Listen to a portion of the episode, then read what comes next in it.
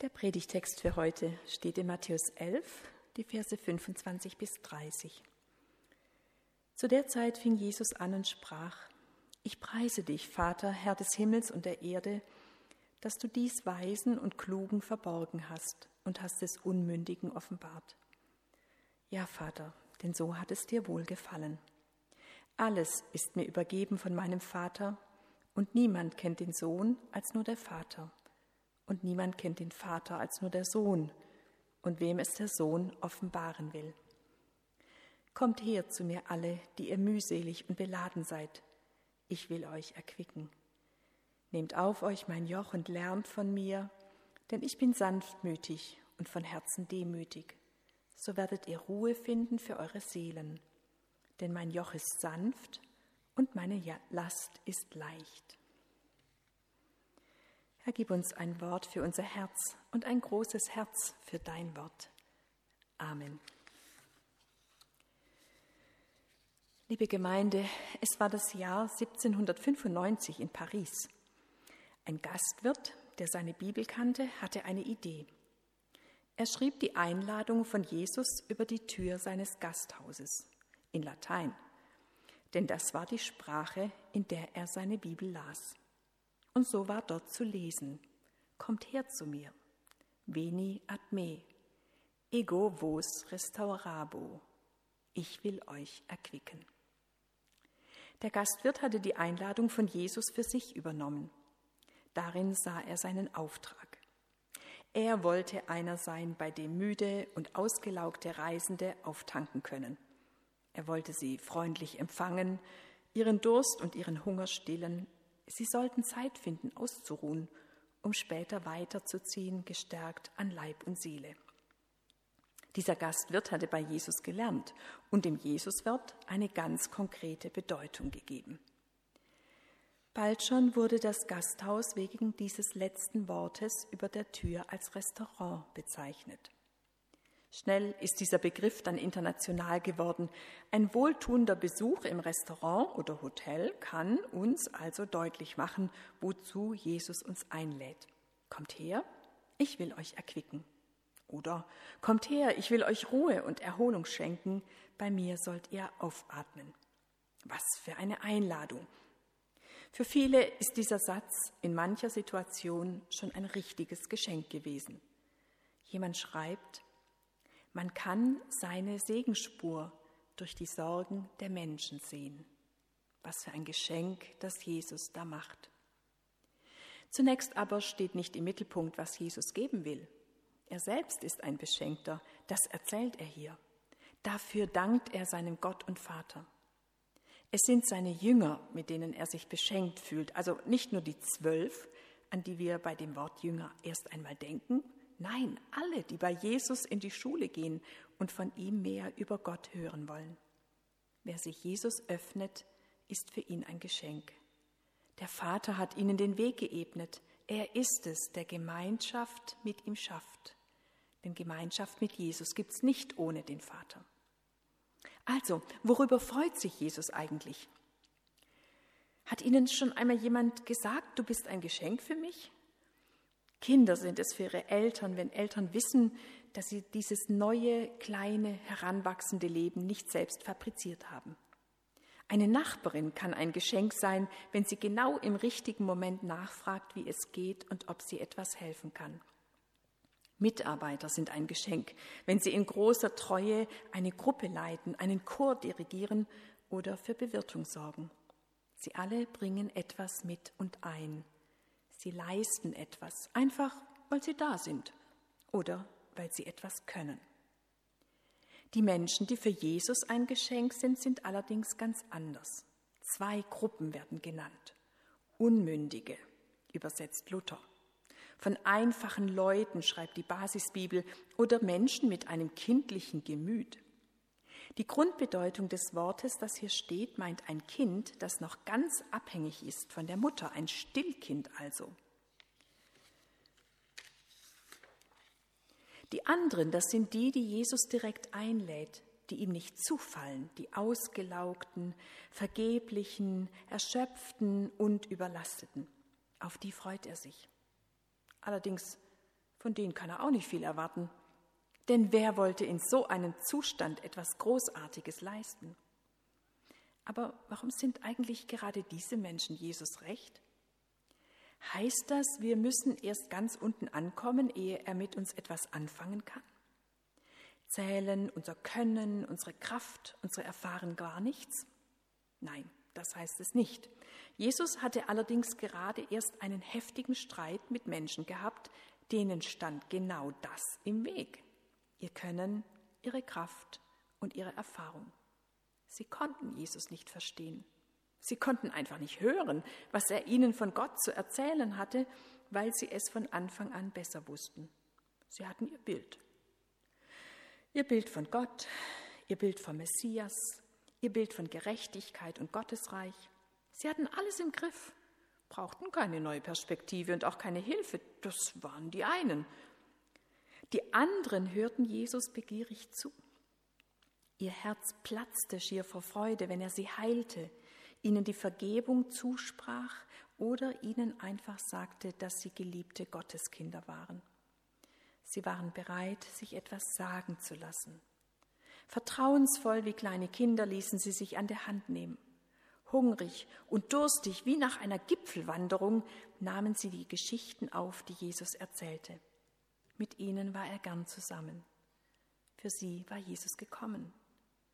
Denn mit ihnen konnte er das Kostbarste teilen, das er auf diese Erde mitgebracht hatte, die Gemeinschaft mit Gott. Deswegen war er ja da. Er wollte den Menschen sagen, dass Gott sich nach ihnen sehnt. Er war gekommen, um die große Einladung auszusprechen. Hier bei mir könnt ihr Gott finden. Deswegen sind sie für ihn ein Geschenk. Deswegen lädt er sie ein, mutig zu ihm zu kommen. Denn Jesus will den Vater zeigen.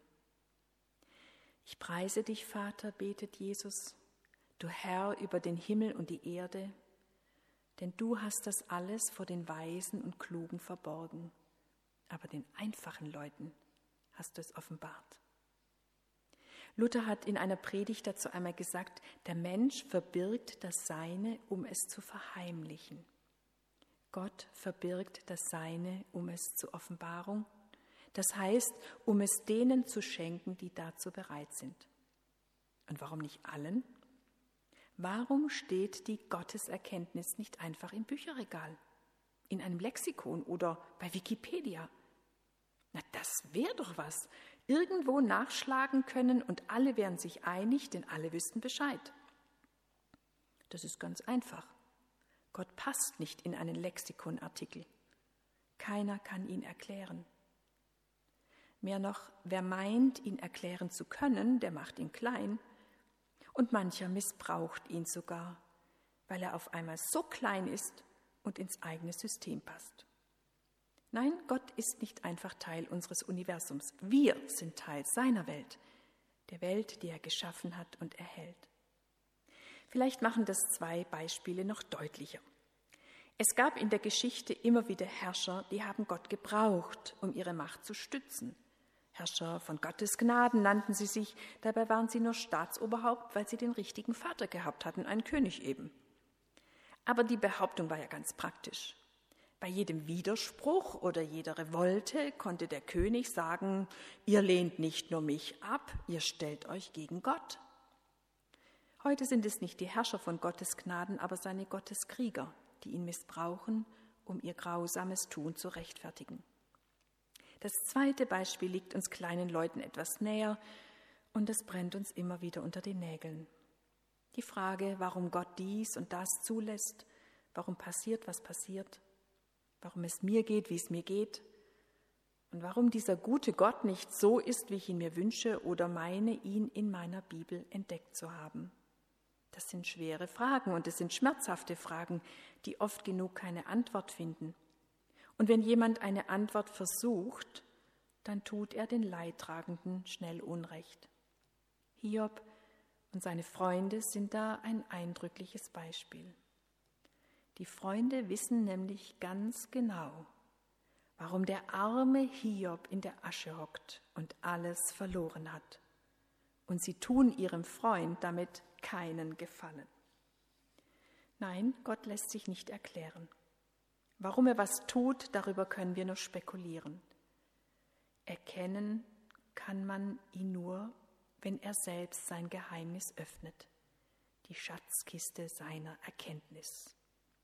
Und jetzt ist es nochmal ganz wichtig zu wissen, Erkenntnis ist für die Bibel keine Kopfsache. Erkenntnis bedeutet, ich komme mit dem anderen auf du und du. Einander erkennen ist eine ganz innige Gemeinschaft. Wenn Jesus also sagt, den einfachen Leuten, Vater, hast du dich offenbart, dann heißt das, du selbst, Vater, bist in das Leben dieser Menschen getreten. Du selbst hast ihre Nähe gesucht, ihre Fragen gehört und ihre Sehnsucht verstanden. Du selbst willst die Antwort sein oder die Kraft, dir trotzdem zu vertrauen. Der Bürgerrechtler Martin Luther King, der unter Einsatz seines Lebens für die Gleichberechtigung gekämpft hat, hat es so erlebt. Er, der Prediger, sagte in einer Rede kurz vor seinem Tod, Gewiss, ich habe immer an einen persönlichen Gott geglaubt, aber früher bedeutete er mir kaum mehr als eine metaphysische Kategorie, eine ferne Macht, irgendetwas Unbestimmtes. Gott ist mir in den vergangenen Jahren fast greifbar wirklich geworden. Inmitten äußerer Unruhe empfand ich innere Ruhe. Wenn Furcht und Verzweiflung meine Mühen zunichte machen wollten, verwandelte Gott die Müdigkeit und Verzweiflung in die Spannung neuer Hoffnung. Gott hatte sich ihm gezeigt.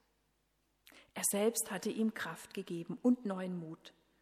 Kein Wissen, sondern Erkenntnis. Die Erkenntnis, dass Gott da ist. Das zu entdecken, dazu lädt Jesus ein. Denn Jesus möchte, dass wir zur Ruhe kommen.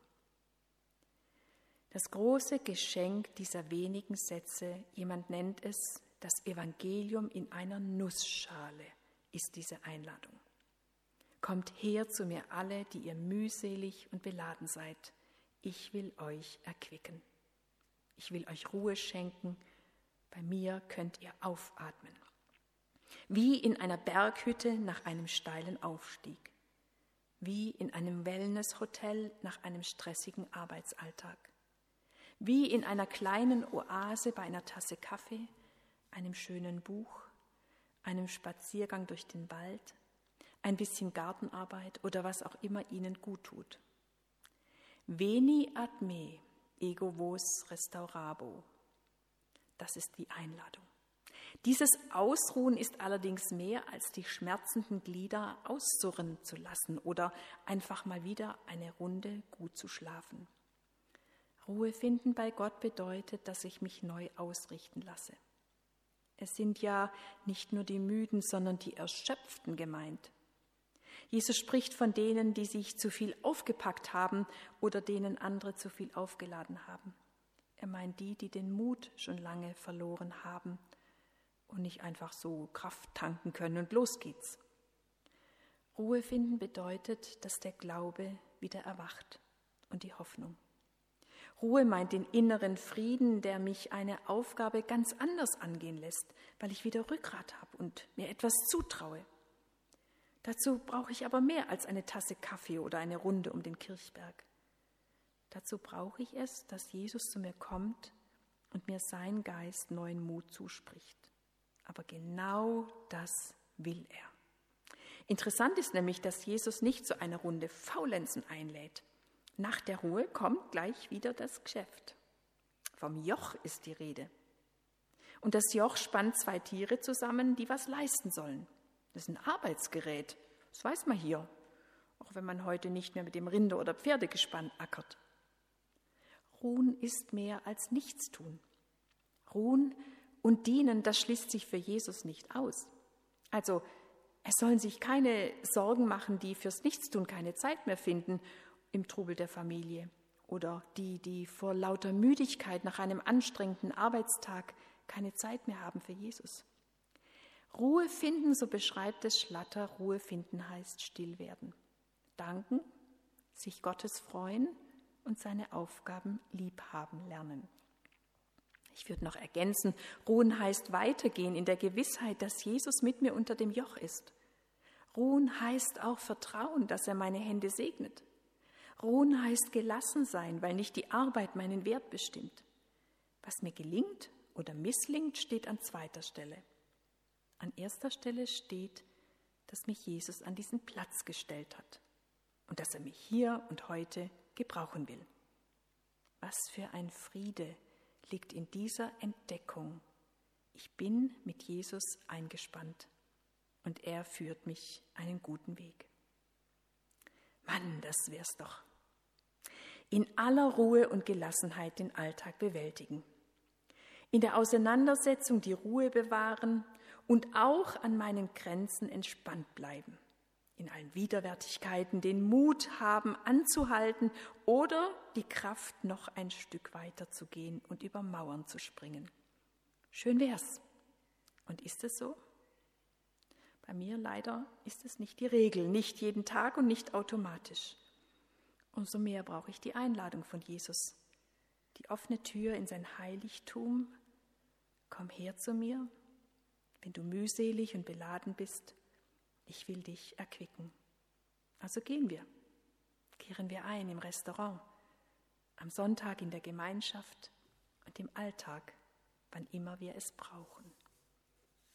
Amen.